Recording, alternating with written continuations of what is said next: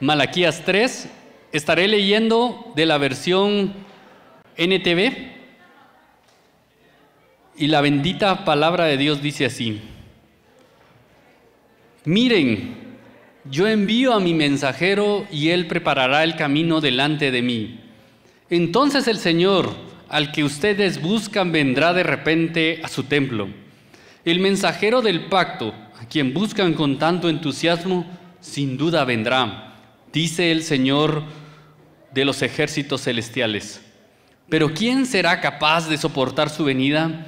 ¿Quién podrá mantenerse de pie y estar cara a cara con Él cuando aparezca?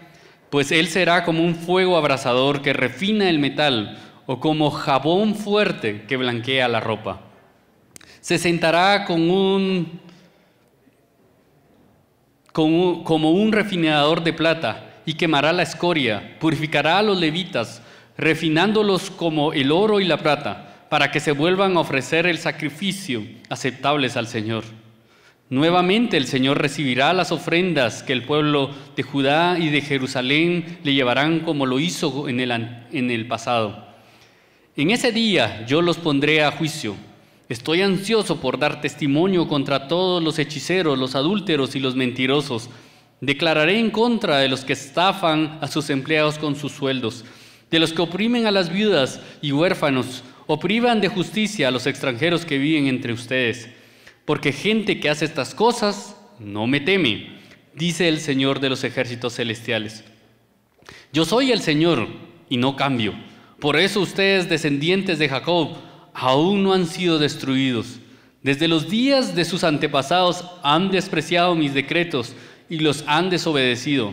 Ahora, vuelvan a mí y yo volveré a ustedes, dice el Señor de los ejércitos celestiales. Pero ustedes preguntan, ¿Cómo podemos volver cuando nunca nos fuimos? ¿Debería el pueblo estafar a Dios? Sin embargo, ustedes han estafado. Pero ustedes preguntan, ¿qué quieres decir? ¿Cuándo te hemos estafado? Me han robado los diezmos y las ofrendas que me corresponden. Ustedes están bajo maldición, porque toda la nación me ha estafado. Traigan todos los diezmos del depósito del templo, para que haya suficiente comida en mi casa. Si lo hacen, dice el Señor de los ejércitos celestiales, les abriré las ventanas de los cielos, derramaré una bendición tan grande que no tendrán suficiente espacio para guardarla. Inténtenlo, pónganme a prueba. Sus cosechas serán abundantes, porque las protegeré de insectos y de enfermedades. Las uvas caerán, no caerán en las vides antes de madurar, dice el Señor de los ejércitos celestiales. Entonces todas las naciones los llamarán benditos, porque su tierra será un deleite, dice el Señor de los ejércitos celestiales. Ustedes han dicho cosas terribles acerca de mí, dice el Señor. Sin embargo, ustedes preguntan, ¿qué quieres decir? ¿Qué hemos dicho contra ti? Ustedes han dicho, ¿de qué vale, de qué vale servir a Dios? ¿Qué hemos ganado con obedecer sus mandamientos o demostrarle al Señor de los ejércitos celestiales? que nos sentimos apenados de nuestros pecados. De ahora en adelante llamaremos bendito al arrogante, pues lo que hacen, los que hacen maldad se enriquecen y los que desafían a Dios a, los, a que los castiguen no sufren ningún daño. Entonces los que temían al Señor hablaron entre sí y el Señor escuchó lo que dijeron. En la presencia de Él, Escribieron un rollo de memorias para registrar los nombres de los que temían al Señor y siempre pensaban en el honor de su nombre. Ellos serán mi pueblo, dice el Señor de los ejércitos celestiales. El día que yo venga para juzgar será mi tesoro especial. Les tendré compasión, así como un padre les demuestra compasión a un hijo obediente. Entonces de nuevo podrán ver la diferencia entre lo justo y los perversos, entre los que sirven a Dios y los que no lo hacen. Oremos. Señor, humildemente otra vez nos acercamos delante de ti para escuchar tu bendita palabra. Señor, ¿en dónde podremos encontrar esperanza para nuestro corazón? ¿En dónde podremos encontrar refugio en un mundo que es salvaje y desesperado? ¿Dónde podemos encontrar luz en medio de nuestras tinieblas? ¿Cómo podremos iluminar nuestro camino, Señor, si no es solamente por tu palabra? Señor, hoy nos exponemos a ella. Agachamos la cabeza para que tú hables a nosotros según tu buen propósito. Señor, no somos altivos, no somos arrogantes, sino al contrario, humildemente, Señor, nos presentamos delante de ti. Hoy te pido por nuestro pastor Oscar, Señor, ilumínalo, dale, Señor, entendimiento, dale claridad de pensamiento para exponer lo que tú ya has preparado. Señor, que Él tenga fuerza para declarar tu palabra y, Señor, sobre todas las cosas, que Él exalte solamente tu nombre, tu gloria y tu majestad. Señor, para que hoy si algo podamos salir es que tú eres grandioso, tú eres majestuoso. En el nombre de Jesús. Amén. Pueden sentarse. Gracias, Emma. Pueden tomar su lugar. Qué bueno poder verles después de un par de semanas. Ruego también sus oraciones. Eh, estamos saliendo de una semana de influenza, luego otra de bronquitis Así que ya en el tercer servicio necesito sus oraciones, que el Señor nos sostenga para poder compartir la palabra. Capítulo 3 de Malaquías, em, esta pequeña serie que nos ha mostrado cómo, cómo Israel no entiende lo que está sucediendo, cómo Israel está confundido debido a lo que ellos estaban esperando y a la realidad que estaban viviendo. En los primeros dos capítulos vimos cómo el pueblo de Dios ha regresado del exilio, el, templo fue reconstruido y estaban esperando como que Dios hiciera algo más, como que Dios cumpliera algunas promesas respecto a las bendiciones, a la influencia sobre otras naciones, pero eso no estaba sucediendo. Y mientras más esperaban, más se desesperaban porque no todo iba como ellos querían.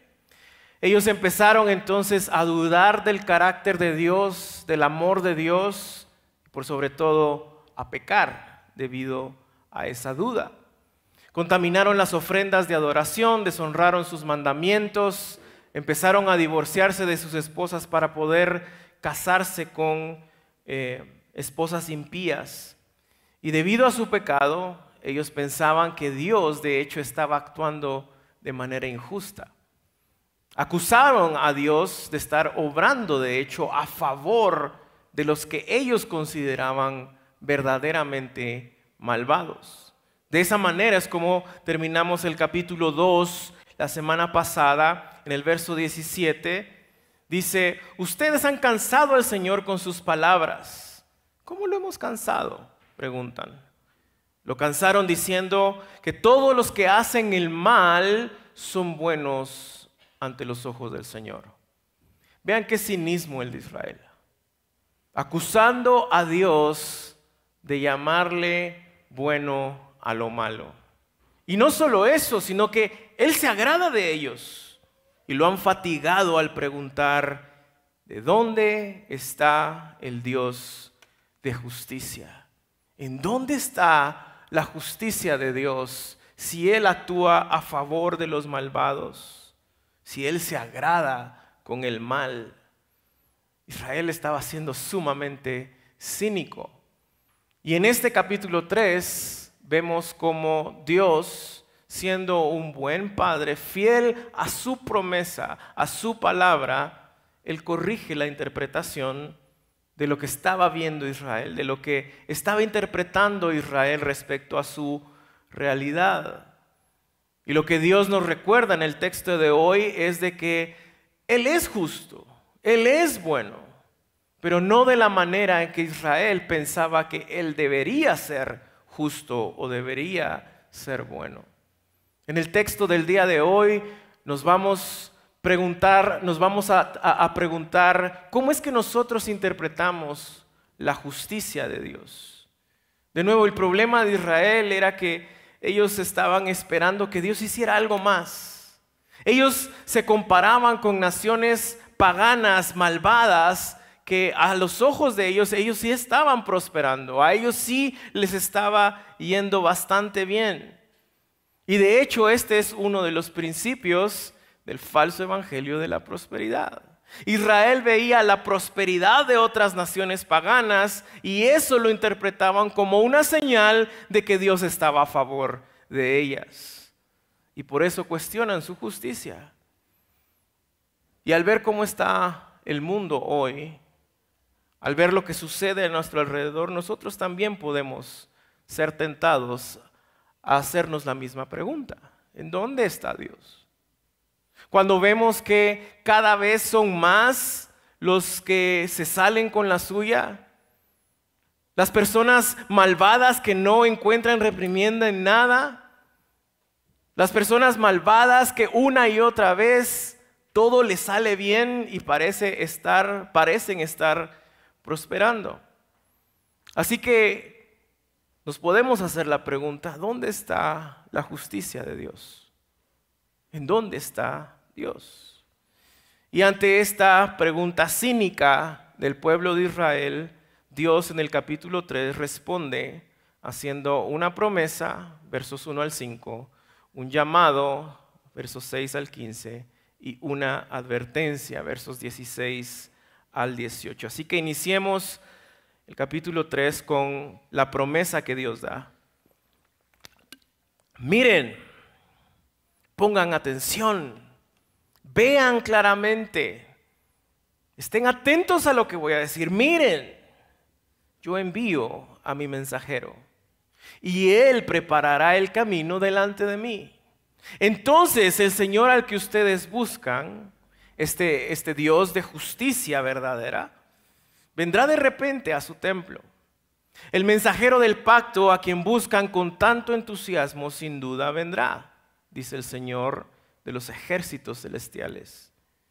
Dios da respuesta a la pregunta de Israel en el capítulo 2 y verso 17. Y él afirma que Él sabe lo que está pasando, que Él no se está haciendo de la vista gorda, como diríamos muchos de nosotros. Él lo sabe y lo conoce todo, y que debido a lo que está sucediendo, y como ya lo ha prometido, Él enviará a dos mensajeros.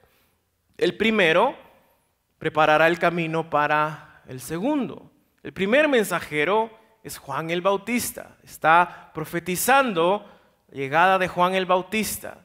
Y esta era una costumbre de ese tiempo, que antes de que llegara el rey, se enviaba un mensajero para que anunciara de que el rey estaba por llegar. Juan era este mensajero, él iba a preparar el camino, los corazones, el panorama eclesiástico y espiritual de la nación de Israel para el segundo mensajero que menciona Dios, que es el Rey Jesús. Pero vean cuál es la promesa de Dios. ¿Qué es lo que profetiza Dios respecto a la venida de Jesús en el verso 2? Pero, ¿quién será capaz de soportar su venida? ¿Quién podrá mantenerse de pie y estar cara a cara con Él cuando aparezca?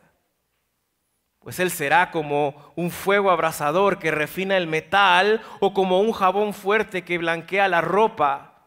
Se sentará como un refinador de plata y quemará la escoria. Palabras fuertes de la boca del Señor. Purificará a los levitas, refinándolos como el oro y la plata, para que vuelvan a ofrecer sacrificios aceptables al Señor.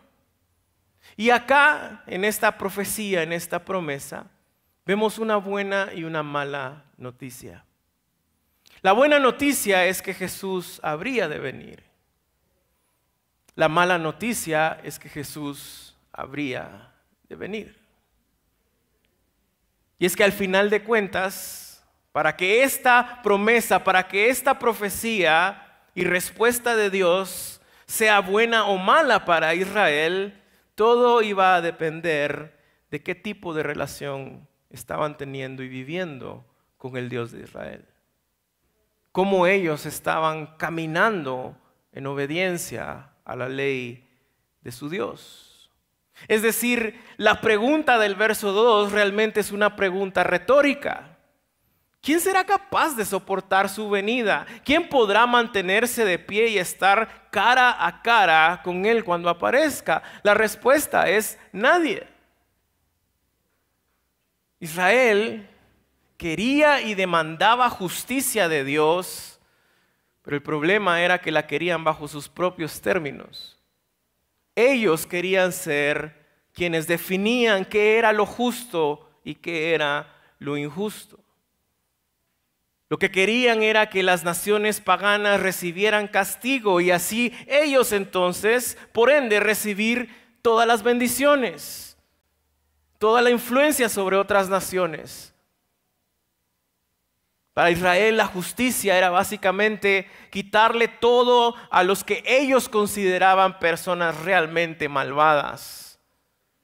Para que ellos, quienes eran justos y buenos y en contra de quienes Dios estaba actuando, recibieran entonces todo lo bueno, todas las promesas de Dios. Su concepto de justicia básicamente estaba basado en el peso de una escala. ¿Quién tiene más? ¿Quién tiene menos? Pero sabemos que eso no es verdadera justicia. Así que Dios profetiza, Él promete que cuando venga Jesús, Él traerá verdadera justicia, pero no será como ellos le esperan. Porque ellos estaban malinterpretando el concepto de justicia. Dios promete que Él va a lidiar con malvados.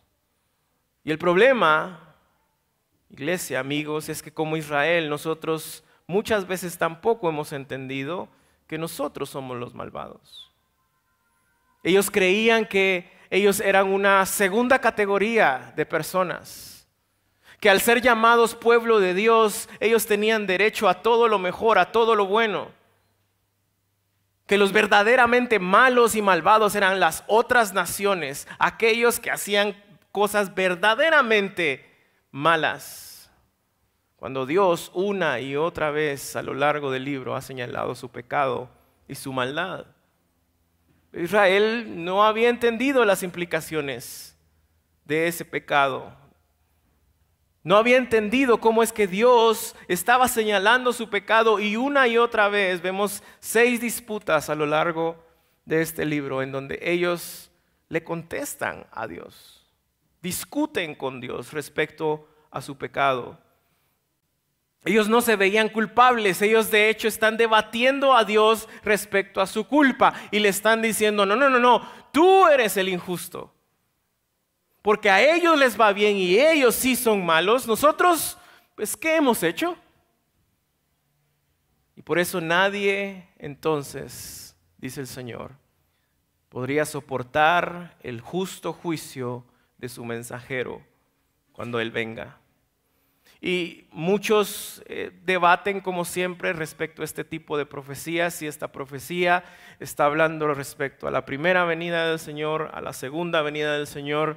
Nosotros creemos, como todo tipo de profecía, debe de ser evaluado. Primariamente está hablando a Israel en su contexto inmediato, es decir, está hablando de la primera venida del Señor Jesús, pero también hay una aplicación para nosotros en la segunda venida del Señor Jesús.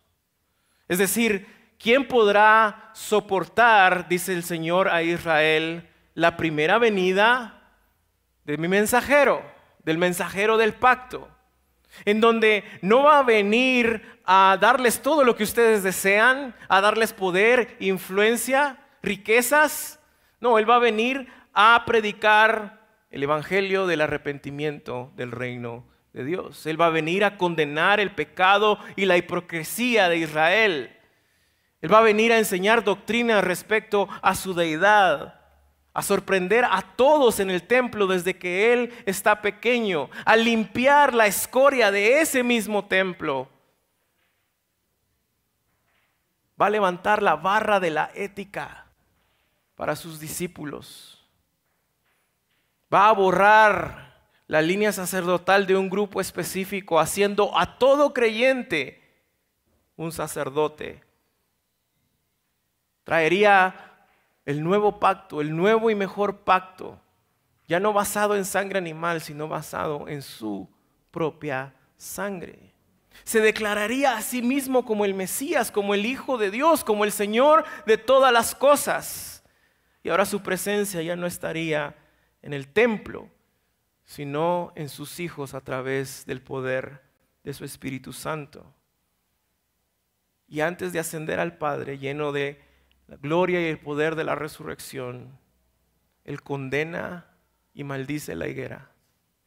Él condena y maldice a Israel por haberlo rechazado, por no haber entendido, afirmando que no quedaría ni una sola piedra sin ser derribada en esa ciudad. Algo que se cumple después en el año 70 después de Cristo, cuando Israel es completamente destruido por Roma.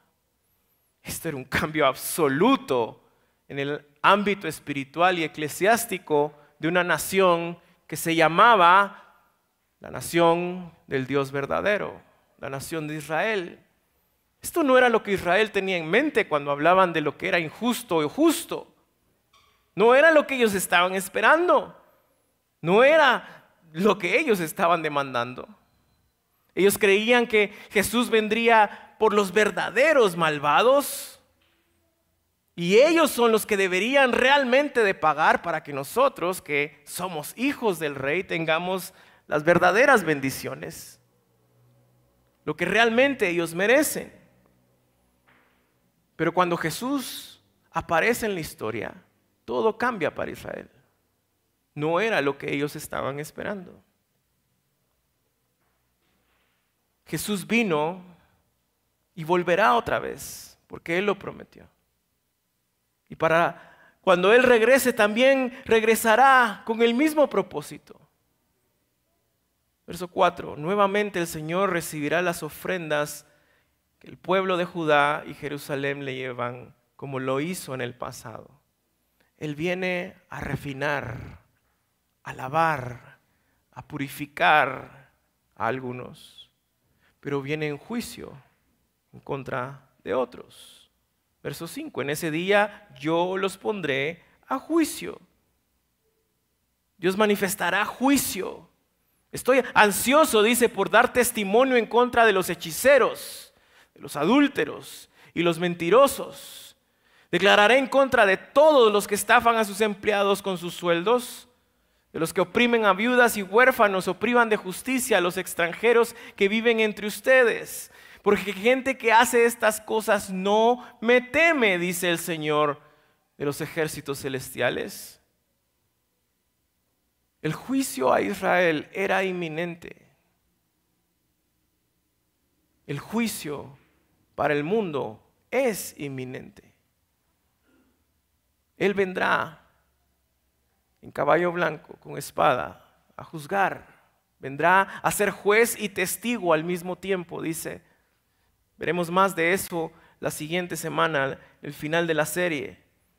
Pero en ese día entonces la paz y justicia verdadera se vivirá para siempre, se verá para siempre, será evidente para todos. Y no porque Dios simplemente ignoró el pecado, porque Dios no es un conserje espiritual que barre la basura y la deja debajo de la alfombra. Alguien tenía que pagar por el pecado. Alguien debía de sufrir el castigo por el pecado. Ese fue su mensajero, el mensajero del pacto, su primogénito, nuestro rey Jesús, quien pagó el precio de la verdadera justicia. Esa justicia que demanda que el pecado sea castigado, pero que obra en pro de todos aquellos que caminamos en Cristo Jesús. Segunda de Corintios 5:21 dice, pues Dios hizo que Cristo, quien nunca pecó, fuera la ofrenda por nuestro pecado, para que nosotros pudiéramos estar en una relación correcta con Dios por medio de Cristo. El justo por los injustos, el inocente por los culpables, el limpio por los sucios, nuestro pecado por su justicia esa es la justicia perfecta de Dios. La que vendrá y a través de Cristo Jesús, la que vendría y a través de Cristo Jesús, refinaría a muchos, limpiaría a muchos, pero también la que vendrá en contra de toda maldad para vindicar al oprimido.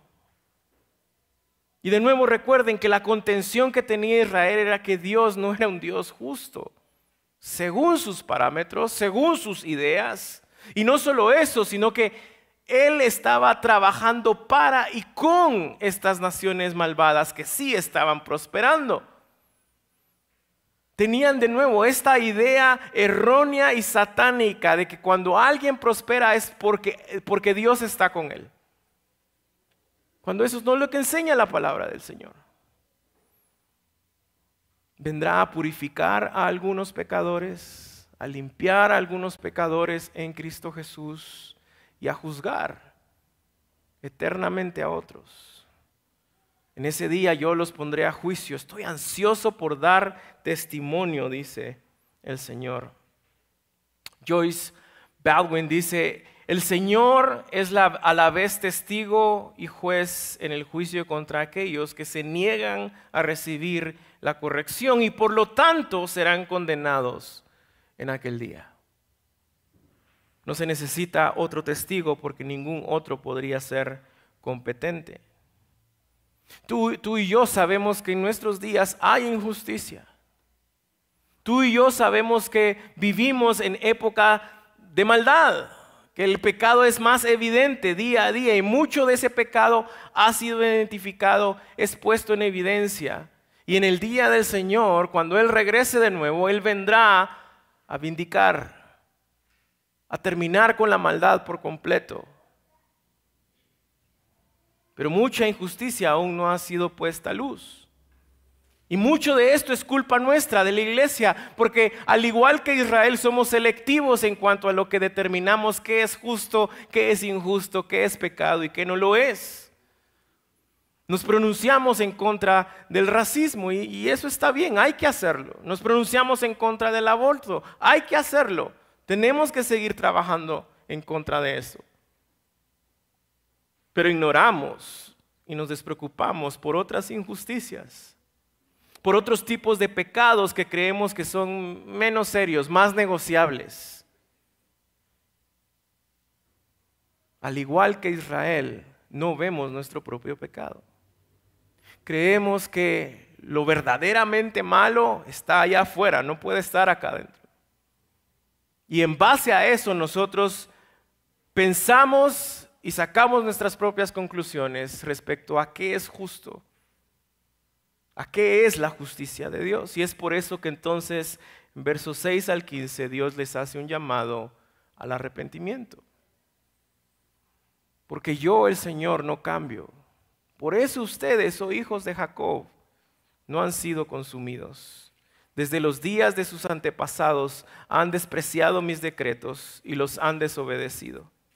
Ahora, vuelvan a mí y yo volveré a ustedes, dice el Señor de los ejércitos celestiales. Dios recuerda su pacto. Dios recuerda su promesa. El pacto y la promesa de que Él, para la gloria de su nombre y la exaltación de su Hijo unigénito, iba a llamar a un pueblo de toda lengua, tribu y nación para su propia gloria. No porque este pueblo lo merezca, sino porque Él lo prometió y porque Él no cambia. El carácter inmutable y misericordioso de Dios es la base de nuestra esperanza. Nuestra esperanza no, está, no puede estar fundamentada en nuestro, en nuestro comportamiento, en las cosas que hacemos, en las cosas que pensamos, en las cosas que decimos. Jacob no hubiera podido sobrevivir la justicia de Dios verdadera. Lo que él recibió fue gracia. Y debido a esa gracia fue escogido por Dios desde el inicio. Y al igual que Jacob, nosotros somos también infieles, al igual que Israel, somos inconstantes. Lo que no cambia es el amor de Dios hacia su pueblo.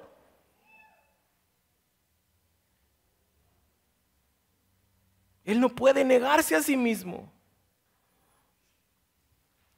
Y a diferencia del carácter inmutable de Dios, Israel y nosotros una y otra vez somos inconstantes en nuestro caminar con Dios. Como hemos visto en Malaquías, una y otra vez pecan y no lo ven. Dios los confronta y no lo entienden. Son selectivos con lo que consideran pecado, son selectivos con lo que consideran justo o injusto.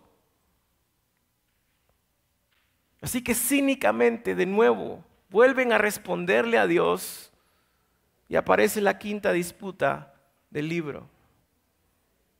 Verso 7, tercera parte, dice, pero ustedes preguntan, ¿cómo podemos volver cuando nunca nos fuimos? ¿Debería el pueblo estafar a Dios? Sin embargo, ustedes me han estafado o robado, dicen otras traducciones. Pero ustedes preguntan, ¿qué quieres decir? ¿Cuándo te hemos estafado? vemos claramente que, la, que, el pecado ha cauterizado la conciencia de Israel. Eso es lo que hace el pecado no tratado en nuestras vidas.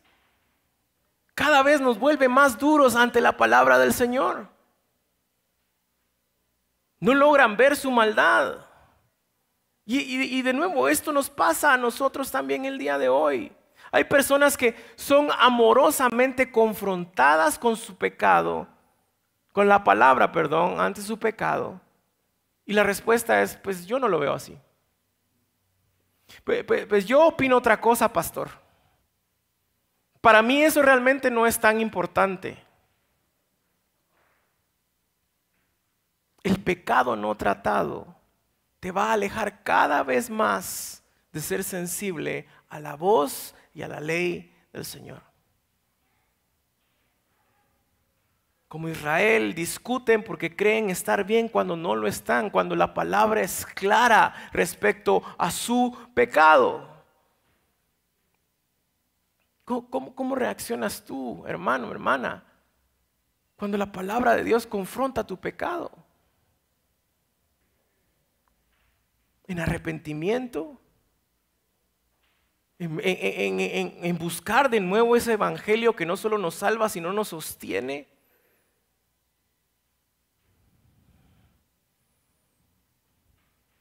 Y así que en el verso 8, Dios les muestra cómo es que ellos no ven su pecado. Me han robado en los diezmos y ofrendas que me corresponden. Ustedes están bajo maldición porque toda la nación me ha robado, me ha estafado.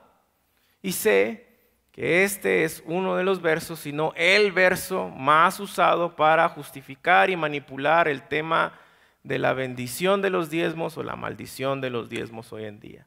Pero ese no es el punto del texto. Si hemos estado entendiendo claramente lo que el libro está diciendo, el punto del texto no es enseñarnos por qué debemos de dar o no debemos de dar para ser bendecidos o no. Está mostrándole a Israel su pecado. Está siendo claro con Israel diciéndole, de esta manera ustedes están pecando y no lo ven.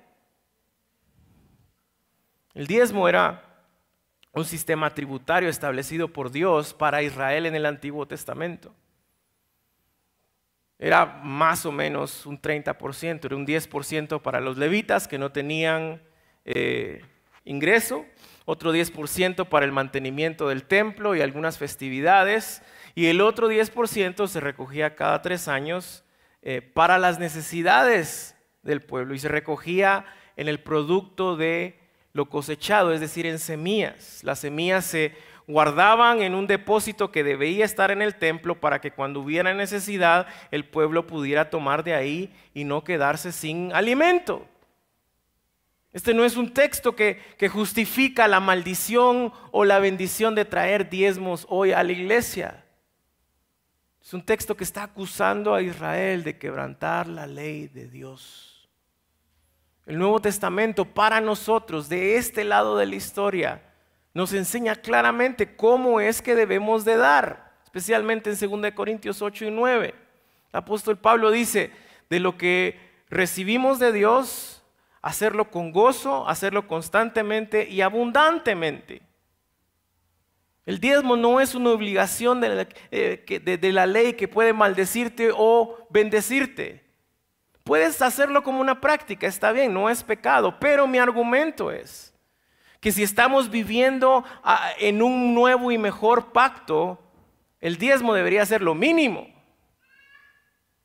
Como creyentes estamos llamados a ser más generosos, ir más allá del diezmo y dar gozosamente de todo lo que Dios nos ha dado. Nuestra generosidad al final también es un diagnóstico de cómo caminamos con el Señor, de cómo entendemos su amor, su justicia hacia nosotros en Cristo Jesús. Como siempre lo decimos al momento de la ofrenda, no damos para recibir algo a cambio, damos porque en Cristo lo hemos recibido absolutamente todo. Israel estaba quebrantando la ley, pero no lo veían. Eran necios, eran testarudos y, y por amor a su nombre, por la gloria de su nombre, Él recuerda la promesa, Él recuerda su pacto y no los destruye, sino que como un buen padre los llama de nuevo al arrepentimiento. Les hace el llamado de arrepentirse. Traigan todos los diezmos al depósito del templo para que haya suficiente comida en mi casa. Si lo hacen, dice el Señor de los ejércitos celestiales, les abriré las ventanas de los cielos, derramaré una bendición tan grande que no tendrán suficiente espacio para guardarla. Inténtenlo, pónganme a prueba. Sus cosechas serán abundantes porque las protegeré de insectos y enfermedades. Las uvas no caerán de las vides antes de madurar, dice el Señor de los ejércitos celestiales. Entonces, aquí está el pacto. Aquí está el propósito de Dios de entregarle a la ley a Israel en Deuteronomio 28, la maldición y la bendición de la ley. Entonces, todas las naciones los llamarán benditos porque su tierra será un deleite, dice el Señor de los ejércitos celestiales. Ese era el propósito. Que otras naciones, que naciones paganas, vieran a Israel como un ejemplo y reconocieran que el Dios de Israel era el verdadero Dios por la forma en que ellos vivían, por la forma en que ellos se comportaban. Un Israel obediente para poder ser bendecido, para ser ejemplo. Eso era el pacto de Dios, pero no era la realidad del Israel de Malaquías. Este es un Israel necio, cínico, terco, ciego a su propio pecado. Y en el verso 13 vemos la última disputa. Ustedes han dicho cosas terribles acerca de mí, dice el Señor. Sin embargo, ustedes preguntan, ¿qué quieres decir? ¿Qué, hemos dicho contra ti? Al final del capítulo anterior le están, lo están llamando injusto. Le están diciendo, tú estás bendiciendo a los malvados. Tú estás obrando por ellos y para ellos. Eres un Dios injusto. Y todavía tienen la, desfachatez de preguntar, ¿de ¿dónde? ¿Cuándo hemos dicho algo? Les acaba de mostrar que están quebrantando la ley una vez más y vuelven a preguntar, ¿dónde? ¿Cómo? Ustedes han dicho, vean el verso 14, ¿de qué vale servir a Dios? Vean qué profundo esto. ¿Qué hemos ganado con obedecer sus mandamientos o demostrarle al Señor de los ejércitos celestiales que nos sentimos apenados por nuestros pecados? ¡Qué descaro! ¡Qué descaro! Ya, ya no vale la pena servirte. Ya no vale la pena arrepentirnos si las otras naciones están prosperando, no nosotros. El corazón de Israel estaba en el lugar equivocado. Querían, querían esta relación como muchos de hoy, hoy en día la quieren también, transaccional con Dios. En donde yo demando lo que yo pienso, lo que yo creo y lo que, siento, y lo que yo siento de Dios y Él está obligado a cumplirlo. ¿Por qué? Porque yo soy su hijo. Ahora, a los malvados que están allá afuera, los verdaderos malos, a eso sí, que les caiga todo el peso de la ley. Pero nosotros no, nosotros somos sus hijos, nosotros somos merecedores de todo esto.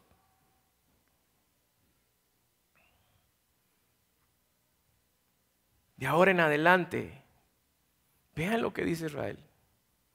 Llamaremos bendito al arrogante. Pues lo que hacen maldad se enriquecen y los que desafían a Dios a que los castigue no sufren ningún daño. ¿Para qué te vamos a obedecer si no hay bendición? La bendición está en ellos que te están desobedeciendo, entonces, ¿para qué arrepentirnos?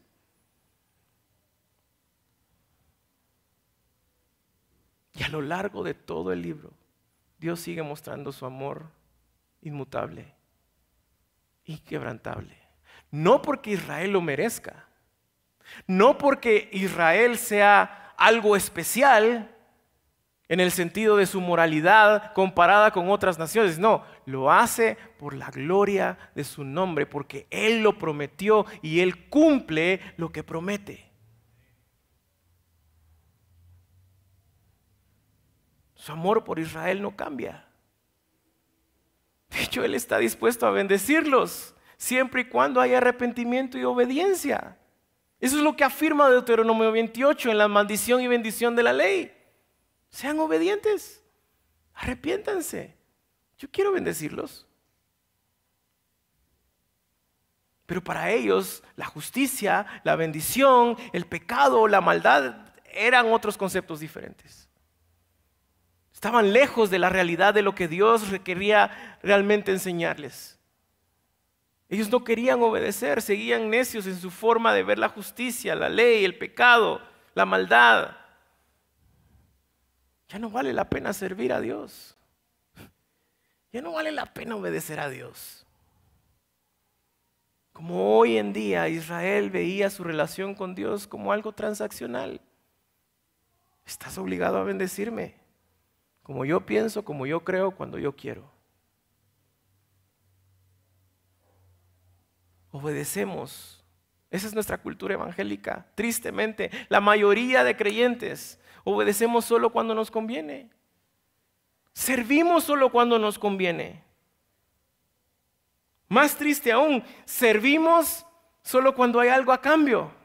Un reconocimiento, renombre, algún puesto, es tan duro, es tan difícil ver hoy a personas que no quieren servir porque se les complica su agenda. Porque, porque interviene con lo que ellos ya habían planificado. Pero cuidado y les ofreces un puesto, un renombre, reconocimiento, porque ahí están de 5 de la mañana a 10 de la noche haciendo todo lo que tengan que hacer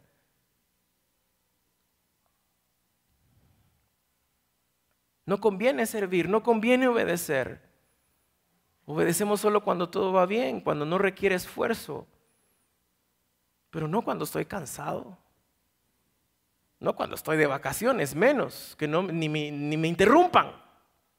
No cuando las cosas se complican con gente complicada. No cuando requiere de mí un esfuerzo más grande del que yo pueda hacer para obtener cualquier otra cosa en este mundo. Mucho menos cuando se requiere de mí amor y servicio sacrificial como Él lo hizo conmigo, para entregarlo a otros, para darlo a otros. Servimos y obedecemos cuando nos conviene. No somos diferentes a Israel. No somos diferentes al mundo. al mundo que te pide que hagas de ti la prioridad. Que hagas por ti lo que a ti te conviene hacer en pro de tu comodidad, de tu bienestar, que pongas al yo antes de cualquier otra persona, que, tú seas quien defina los estándares. No hay nada de diferencia entre nuestra cultura evangélica, Israel de Malaquías y el mundo. Y es por eso al final Dios termina haciendo una promesa y una advertencia, versos 16 y 18. Verso 16 dice, entonces los que temían al Señor hablaron entre sí. Esto es hermoso. Porque aún en un mundo, en una cultura, en un pueblo lleno de rebeldía, pecado egoísmo, conveniencia, había un remanente. Había aún gente dispuesta a levantar la mano y decir, yo quiero caminar con el Señor. Yo quiero obedecer al Señor. Yo quiero servir con todo lo que yo tengo al Señor. Hablaron entre sí y el Señor los escuchó. Y en la presencia de Él escribieron un rollo de memorias para registrar los nombres de los que temían al Señor y siempre pensaban en el honor de su nombre.